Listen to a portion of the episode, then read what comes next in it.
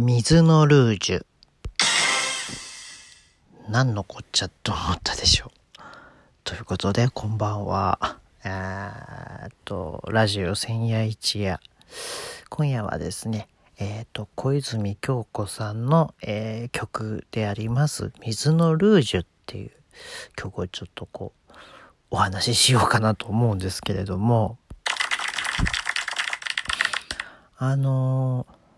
小泉京子さん、いわゆるキョンキョンですね。本当にあのいろんな世代からまあ愛される、あの方だと思うんですけれども、女優としても、それから歌手としても、もともとはアイドルとして出てきた方なんですけど、非常にあの、音楽がですね、多彩になっておりまして、多彩というかなんて言うんでしょう。すごい、いろいろなジャンルになんか系統してて、ダンスミュージックっていう方向もあったりとか、あとはなんかすごいクリエイター、曲を作る、曲を提供する人たちがすごくこう豪華だったりして、いろいろな人たちにこう、まあ、あの、楽曲提供とか、そういうのをしてもらっているわけですけど、あの、いわゆるね、その、当時のその一、まあ、同期というかその当時その同じまあ歌謡曲っていう中であの競り合ってたというか、まあ、当時人気だった人たちっていうと、まあね、あの松田聖子さんとか中森明菜さんとかっていう本当にいわゆるあのねアイドルゴリゴリのアイドルって言われてたまあね松田聖子さんとちょっとそことは一線をまあきねちょっと一線を引くというかちょっとまたね松田聖子とは違うよっていう感じのちょっとこう憂いを帯びた感じの中森明菜さんとかっていう中でその小泉京子さんっていうのはうんまあ単純に言うとまたちょっとこうエキセントリックな存在というかまたちょっとこう木をてらった感じの存在なのかなという気はしますね。まあそれは本当にあの楽曲とかをこう一通り聴いてても思うところなんですけれどもやっぱりななんかこうサブカルチャーという、まあ、その当時そういう言葉があったかわからないんですがでもどちらかというとそういうあのうんまあいわゆるねその一般の売れ線王道の、ね、曲っていうところからちょっとずれてそのダンスミュージックの部分とかでちょっとこう趣向を凝らしてやってらっしゃったという感じがするんですがその中でもま僕が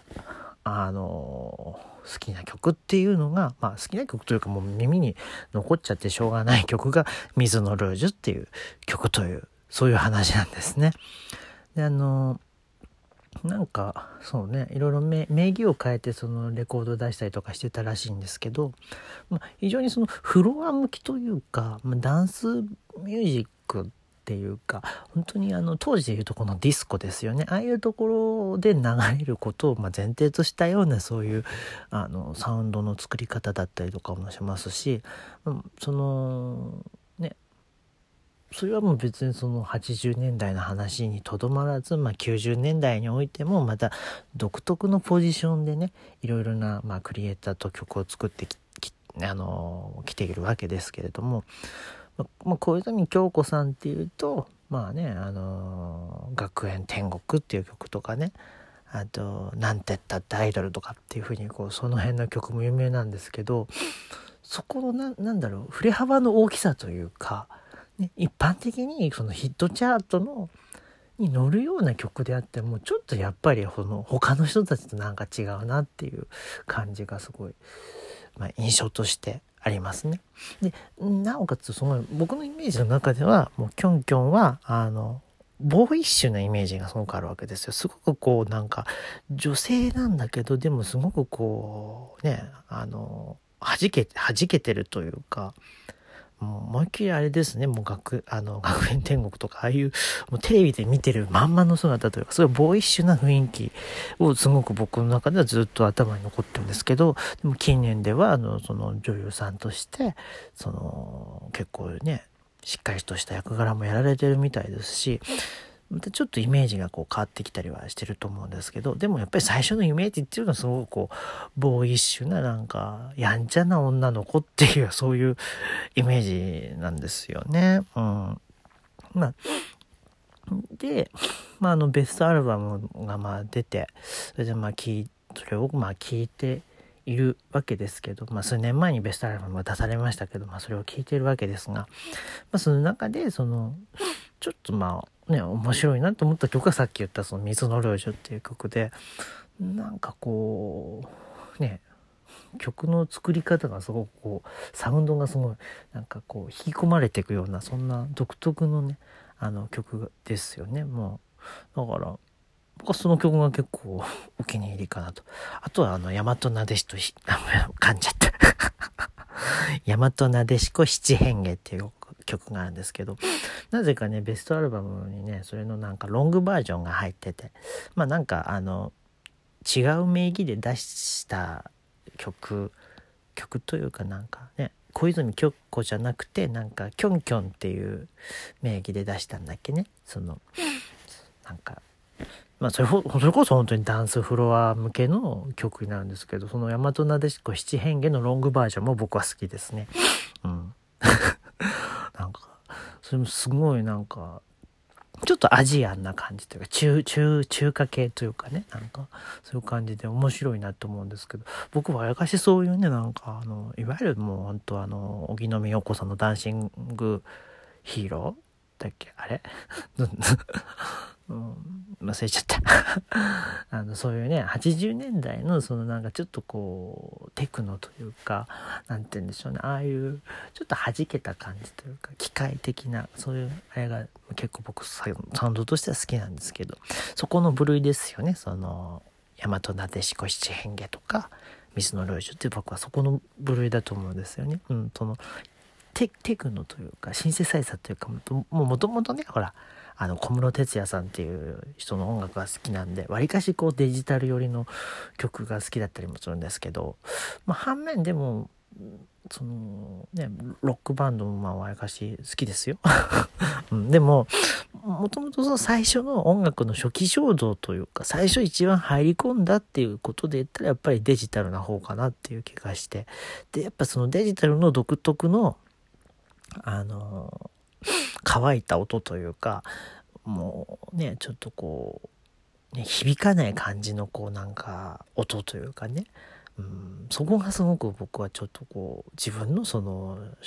あの五感にこう刺激を与えるなっていう感じなんですよね。うん、だからそういうの結構80年代でもねその洋楽ですよね。洋楽でも例えばマドンナとかさあとはまあそのね、まあ、マドンナしか出てこないですけど、でも、そういう、なんかこう、デジタル音楽というか、そのテクノというか、ダンスミュージックっていうその部分で、やっぱりちょっとこう、聞いてみると、すごく僕の中でこう、ピタッとこう、合うものもあったりして、ああ、なるほど。やっぱり僕の自分のルーツってそうなんだなって思いましたね。デジタルというか。うん。でも、でもな、なんだろう。よくわかんないですね。うん。いろんな音楽を別に聞いていきたいと思ってるのでもちろんデジタルも好きでありたいしそれはロックとかアナログな本もちょっとね好きでありたいと思ってるんですけど ちょっと話はそれましたが、まあ、小泉京子さんのその「水のルージュ」っていう曲を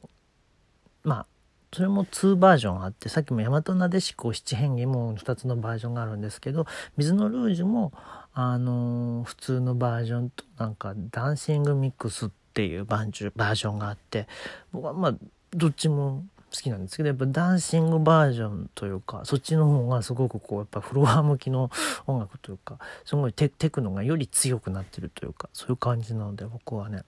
好きですね。やっぱさっきも言った通り引き込まれていく感じがあるんですけどやっぱりなんかちょっとこうねこう本当にまさに水っていうかなんか水の中というかこう湖というか海のこう中ですねそこをこうぐーっとこう沈み込んでいくような独特のそのあのサウンドの構築の仕方がね結構僕は好きだったりしますね。うん、なんかああなるほどと思って作り込まれてるのかなっていう感じがしますよね。